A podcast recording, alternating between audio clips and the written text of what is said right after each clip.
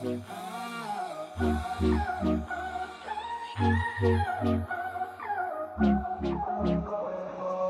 I lost to your eyes?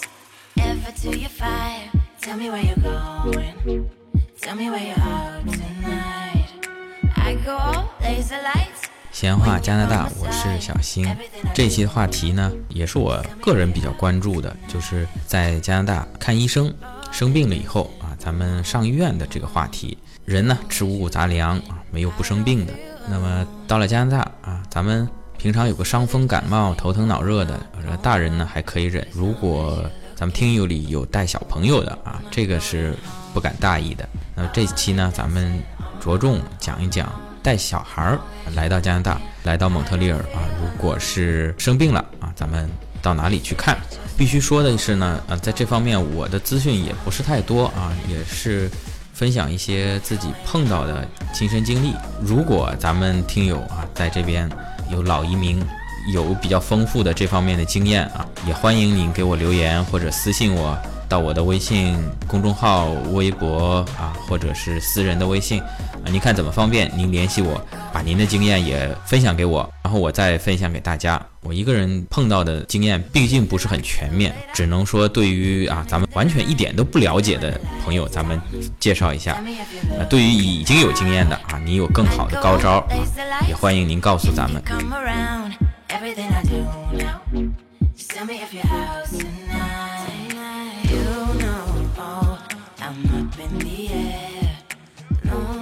么咱们如果不是很急的话啊，通常呢，在国内咱们是去看门诊，而不是看急诊。但是在加拿大这边呢，一般来说，如果您不急的话呢，是要预约一些私人的诊所啊，家庭医生。当然，很多咱们朋友过来是没有家庭医生的啊，包括我也没有。在魁北克，大概有四分之一的啊，就土生土长的加拿大人，也都是没有私人医生的啊。因为各种各样的原因吧，啊，或许自己没有去申请啊，或许觉得这个私人医生水平也不高，没有太大意义啊。那么在没有私人医生的情况下呢，建议您可以到就近的 CLSC，就是当地的政府提供的一个呃医疗服务的机构啊。当然，并不是每个 CLSC 都有儿科的啊。包括很多私人诊所啊，也是针对成人的。如果针对普通诊所，您不知道在什么地方，我给您一个建议啊，这也是一个听友他来到这边以后呢，啊，小孩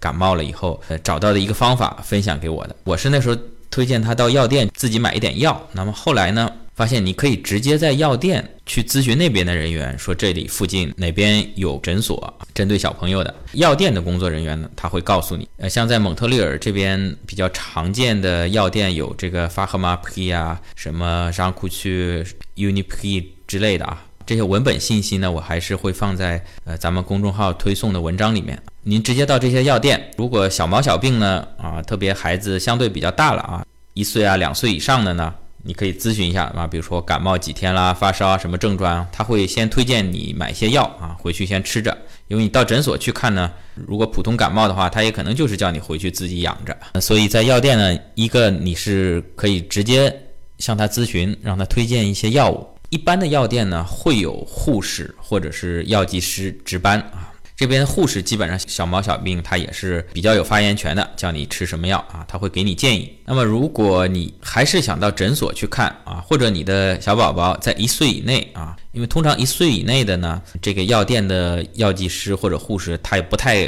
敢轻易的给你建议啊，而且药店里的药呢，可能。也大多数这种普通的非处方药也很多也不适合零岁到一岁的小宝宝啊，所以呢，这个时候你可以请他给个建议，你说啊，我住在这附近，这边哪里有诊所啊，针对小朋友的啊，他通常会给你地址电话啊，有的呢是不需要预约的啊，你就直接所谓的 walk in，有些呢你可以打电话去预约啊，呃，另外像我的宝宝呢，因为在这边出生了嘛，出生以后呢。我就给他联系了一个专门的一个诊所，这边叫 Tiny Tots。我感觉这个医生水平也非常一般哈，但是他算是比较大的一个诊所，然后是讲英语的。小朋友去了呢，可以先电话预约啊，然后通常会有一个专门的医生一直负责同一个小朋友，对他情况也比较了解。另外，他是本身医生人数比较多啊，不像有的诊所，他一个诊所就一到两个医生啊。他如果休假了，你就没办法。他医生比较多啊，即便你的专门的医生呢没有空，或者是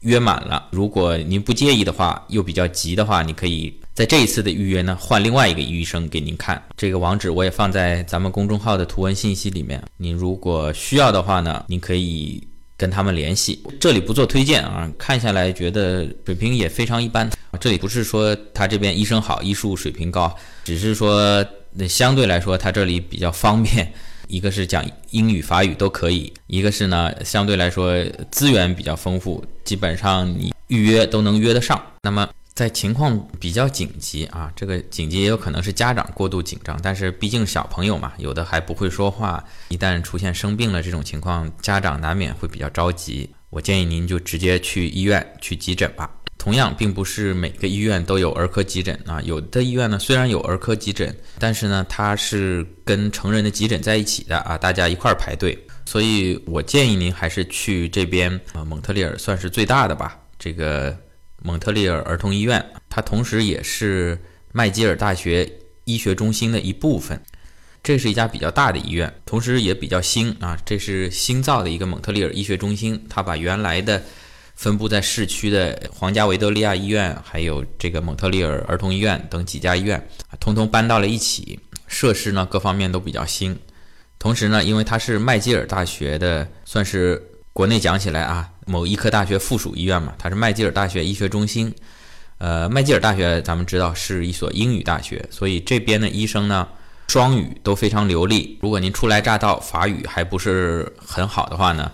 在这家医院讲英语是完全没有问题的啊。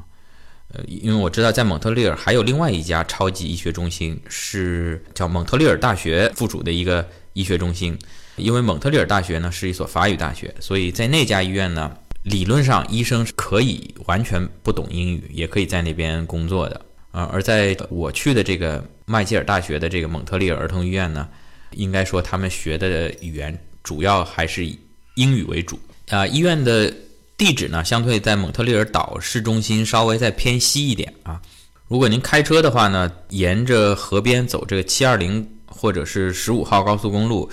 呃，都可以比较快捷的到达啊。您注意，呃，如果您开车的话呢，带小宝宝一定要根据加拿大这边的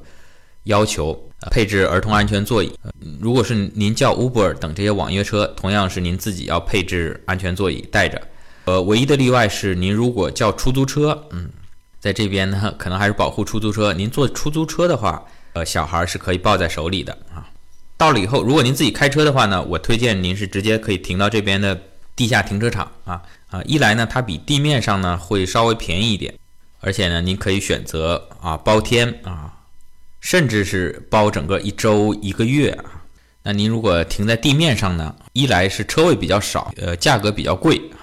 二来特别到了冬天，本身您停在地面上呢比较冷，赶上恶劣天气啊，您本身啊就挺着急的，带小朋友来看病啊，再赶上下雪把您车埋了啊，这个非常不便啊。三来呢，这个儿科医院的急诊大厅呢，本来就是在负一楼啊。如果您停到地下停车场，如果您停在负一的话啊，您就直接可以来到这个儿童医院的急诊大厅了。反而你停在一楼呢，你还要再下个电梯。那么蒙特利尔儿童医院关于停车，咱们怎么样可以省钱啊？这里面还有一点小技巧，节目里不展开了，在公众号您回复。停车，我把详细的这个攻略另外做了一篇文章发给您。好，您到了急诊大厅以后呢，进门左手边，当然进门首先有个保安，我不知道这边有没有医闹，反正也有一个膀大腰圆的保安坐在那儿。然后你左手边有一个房间，它这边叫 triage，您准备好您的医保卡，还有呢医院卡，到这边呢先做一个登记。如果您是没有医保卡，没关系，带好您的其他相关的 ID。医院卡呢？如果您是第一次来这个蒙特利尔儿童医院来看病，也是没有医院卡的。第一次呢，他会帮您办卡。第一次呢，他会呃询问您的相关信息、住址啊，然后出生日期啊等等，呃，然后帮您办卡。这个 triage 的翻译呢，根据他们有道词典的翻译，它叫做伤员分类啊，是派什么用场的呢？啊，因为在国内呢，咱们就是拿着医保卡，咱们去挂门诊、挂急诊，然后他会给你一个号。就去排队看医生好了。但是在这边呢，看急诊并不是完全是按照先到先看的原则，他会先给你分一个轻重缓急啊，比较紧急的病人啊，比如说呃出车祸了，脑袋掉了，这个得啊这个就不用赶紧看了，这个反正没救了。比如说已经流血不止了，这种昏迷了，这个呢肯定是要先看的。那么你可能仅仅是一个感冒发烧啊，刚刚感冒了一天啊，但是家长比较紧张就带来了。啊，有时候门口这个护士就会直接跟你说啊，你在这等呢，可能至少要等四个小时以上啊。但是我看下来呢不严重，我建议你可以回去。有的时候他甚至会这么讲啊，当医院人很多的时候，那么他呢会首先像我带宝宝过去，他会量体温啊，然后用听诊器，我带去几次都是感冒、咳嗽、发烧，听诊器啊听一听心脏，听一听肺，针对特别小的宝宝呢称一称体重，然后他说好。你再回到这个大厅里面，等待大厅里去等着。通常很快呢，就会叫到你的名字啊。叫完名字以后呢，在这个 triage 旁边呢，有一个登记的窗口 registration。你再次把你的医保卡、医院卡交给他，他呢给你相当于啊这个急诊像咱们这挂号一样正式的挂上了。同时他会打印出一个手环，小小的纸质的手环啊，你可以把它绑在你的小朋友手上。这边一一般到医院看病挂号登记好以后啊，都会发这么一个手环，特别小朋友啊，因为小朋友有的时候小呀，万一家长走开了呢，要给他打针了，这个是不是这个孩子，他的名字、他的基本信息会打印在这个手环上啊，你把它戴在小朋友的手上啊，如果比较小的话呢，我有时候绑在他脚上啊，呃，再然后呢，啊，您又是回到这个大厅等待，这个时候您的等待时间长短可能就取决于之前。在一进门的时候，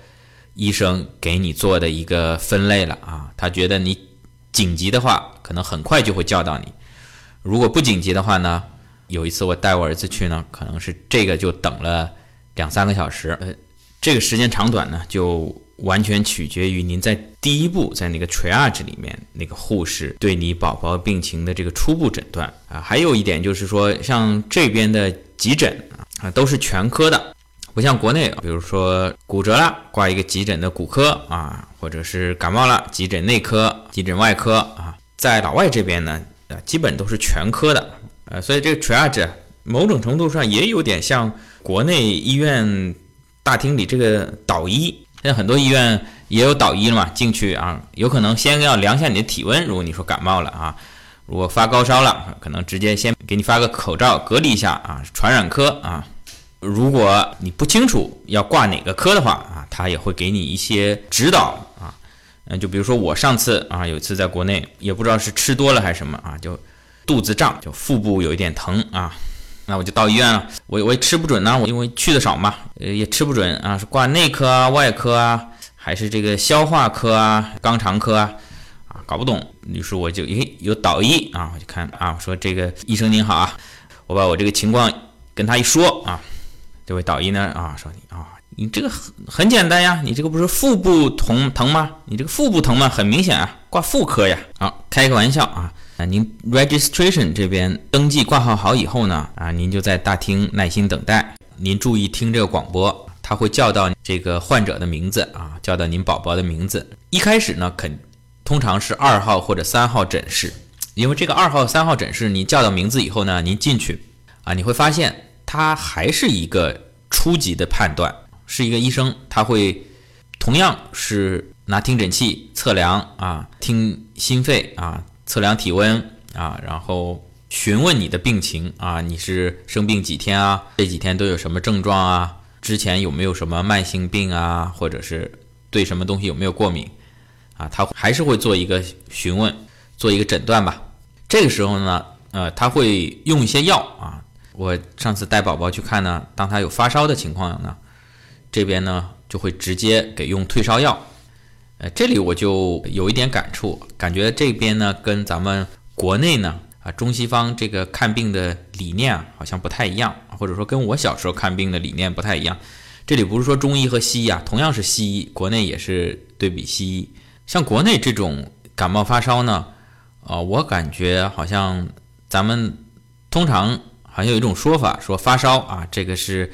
人体在跟病毒做抗争啊，做对抗啊。如果一旦发烧呢，可能是好事啊，会杀死病毒啊。通常不会轻易用退烧药，而是咱们检查啊、验血啊，如果发现有炎症呢，嗯，咱们给用抗生素啊。咱们好像感觉是发烧只是现象，它本质呢，你你是有病毒、有细菌啊，用抗生素。特别是在更早先啊，什么一些退烧药啊、普尔喜痛啊这些，可能有非常明显、非常巨大的副作用啊。咱们七零后、八零后那时候小时候也都吃过，没什么严重的副作用嘛，没吃死、吃残啊。咱们还是算是比较幸运的。好像据说这个现在医院已经不用了，因为这个副作用非常大啊。但是在这边的医院呢，我感觉他们对小朋友发烧还是比较重视的，一旦体温过了，他就赶紧给你用退烧药。而相反呢，对这个抗生素，你让医生给你开点抗生素，你简直就跟要杀了他似的啊！他他轻易是不会开抗生素给你啊！我带宝宝，两个宝宝大概看急诊，差不多也有个五六次，好像总共就开了一次抗生素，其他大多数情况呢，他都是给你吃了退烧药以后呢，让你回去养着。好了，那么如果从二三号诊室。看好以后再出来呢，还是要出来接着等的。他有时候会大致告诉你啊，这个不用急，你再耐心等待，后面医生马上就会看到你了。然后呢，就再打发你到这个等待大厅去等待。这个时候呢，如果你宝宝的病不是很严重的话呢，啊，这个时候您有的等了，因为您这个。他已经经过一进门的 triage 啊，跟刚才的这个二三号诊室啊，医生已经看过两遍了，基本觉得你没没有太大危险啊，就是为了确保万无一失，后面还有一个医生要再看一下，所以这个时候你等的时间就更长了，通常也得等个三四个小时，而且这个时候呢，呃，再看到医生的时候呢，相对来说这个医生就会很快的把你给打发了，因为首先他要看的病人也比较多啊，另外呢。基本上前两个医生看过了，没有太大问题。呃，简单的三言两语，有的时候呢会给你开一些处方啊，回去到药店里配一些药啊。那么不同的是呢，这次你在大厅里等待的时候呢，如果前两个诊室看下来觉得你的宝宝这个病还是比较紧急的话呢，你就不会回到这个大厅继续等待了，因为后面一个阶段的医生看的诊室呢，它是分为三种颜色的，是有绿色的。啊，就是我刚才说的啊，不太严重，你可能要等很长时间。好像在这个蒙特利尔儿童医院是，嗯，四号诊室一直到十一号诊室还是多少，都是这个绿色诊室啊，你要等很长时间。呃，然后呢，他如果觉得你比较紧急的话呢，你从二十三号诊室出来以后呢，呃，他会直接另外开一扇门啊，从诊室另外一个门出去，您直接进入黄色的这个等待区的诊室。这个通常病人在外面等待的时候呢，是不能直接进的，要医生刷卡带你进去。里面呢全是小的单间儿啊，我感觉就有点类似于住院病房啊，或者是门诊的观察室啊。它里面是一圈标有黄色号码的小房子。这个房间里呢就有床、有沙发、有板凳，然后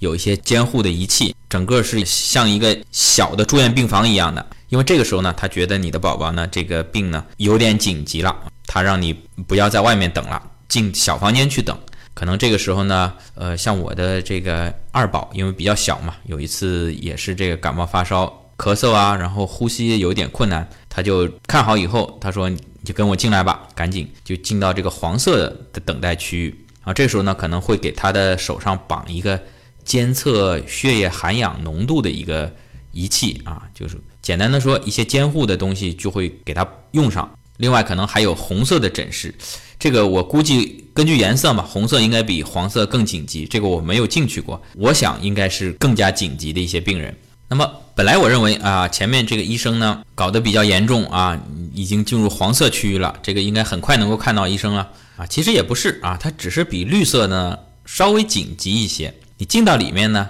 还是得接着等。我第一次进去那时候也是等了将近一个小时啊，才有第一个医生进来看看、听一听、量一量，给一些建议。但是进到里面呢，这个就有一个问题了，因为你是单独已经在这个诊室里面了。呃，作为家长呢，上厕所啊、吃东西啊、喝水啊，这就有点麻烦了啊。上次我也是第一次进到这个黄色的诊室，因为之前呢。我前面已经说了啊，你从一开始看啊，等一两个小时，再看好医生以后，再等三四个小时。这个呢，虽然等待时间长，那你在外面大厅里面，它有一些自动贩卖机啊，你饿了你可以买点饼干，买点巧克力啊，买点水喝。然后呢，上厕所呢，大厅里面呢也有厕所。但是你如果已经到了里面啊，它相当于一个大概七八平米见方的一个小的病房啊，里面都是监护。那你带着很小的小宝宝呢，这个时候呢，你一旦等待时间长了。大人或者小孩饿了，这里面就没有自动贩卖机了。它这个黄色区域是等于是中间是医生的办公室啊，全部开放式的医生办公室办公桌啊，里面医生护士在忙，然后周围是一圈是这个小的病房啊。你从病房里出来也没有自动贩卖机，没地方买吃的。特别是你如果有两个家长带着宝宝去看，还好一点啊，可以一个看着宝宝，另外呢上厕所或者。跟医生说一声，出去买吃的。当你只有一个人的时候呢，呃，这就很麻烦了。你出去不能出去啊，你只能守在里面。还有跟国内比较不一样的呢，就是我在这里面等的时候啊，差不多每隔一个小时啊，都会有医生啊过来看，帮宝宝做检查，然后呢会建议一些治疗方式啊，会直接就给用一些药，然后可能过一个小时用过药以后呢，再过来看看这个宝宝啊用药以后的。呃，效果怎么样？但是医生呢，却是没有固定的。一会儿 A 医生过来看好了，过一会儿可能 A 医生下班了或者忙别的病人去了，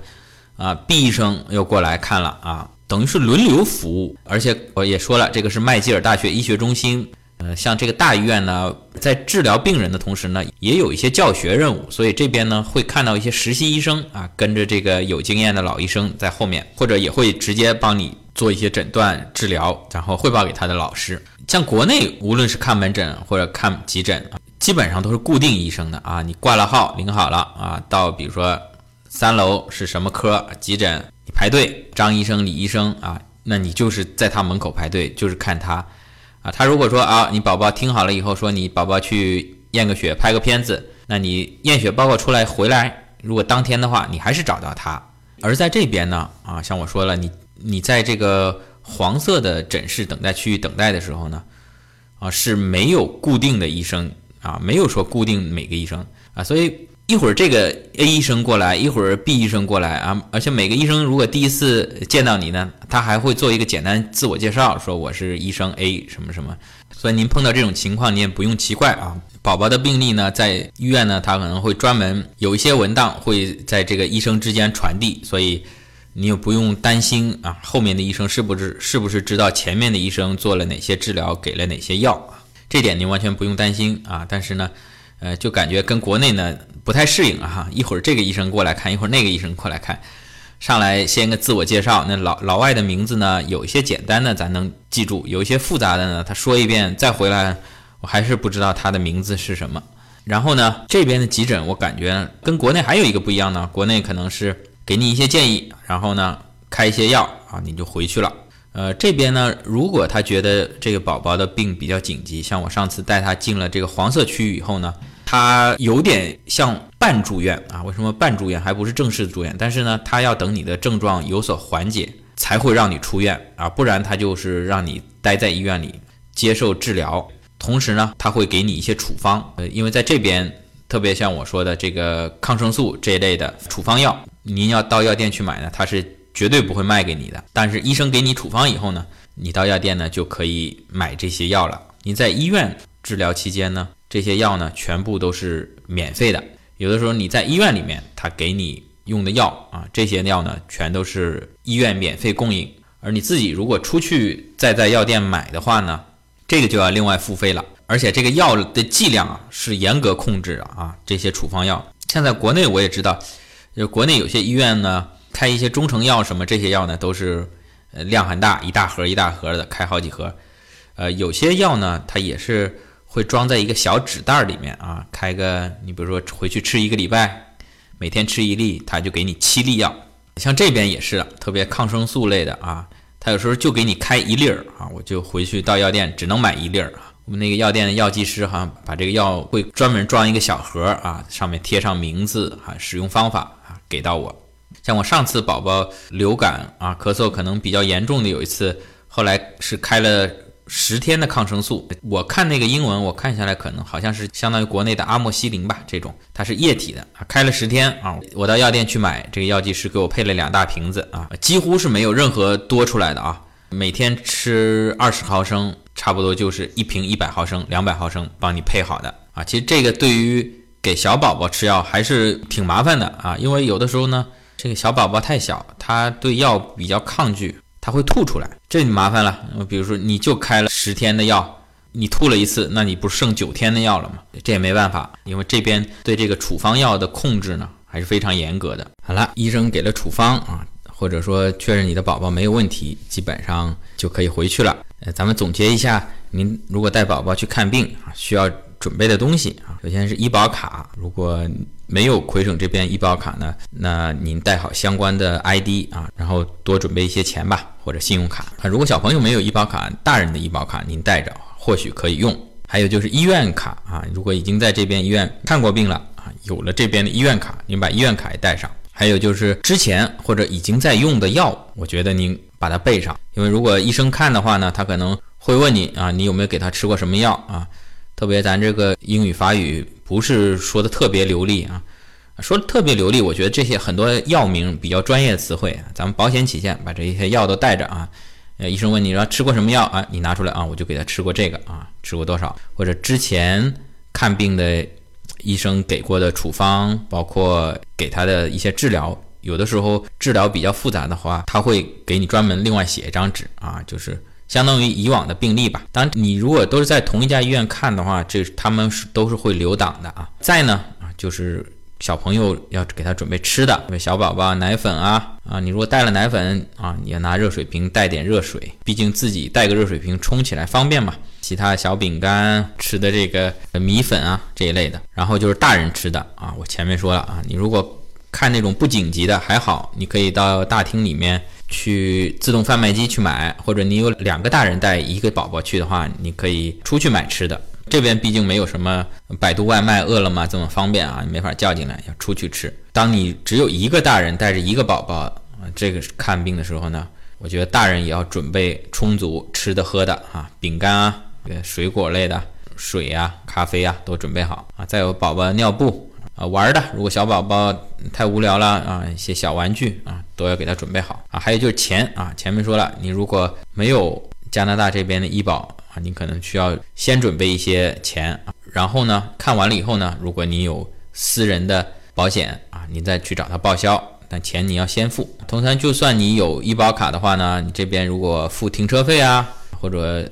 买一些吃的啊，都需要钱还是要带好的。还有呢，就是您要带好您的手机充电器啊，或者是充电宝，因为像我前面讲的，有的时候呢，你你这一看呢，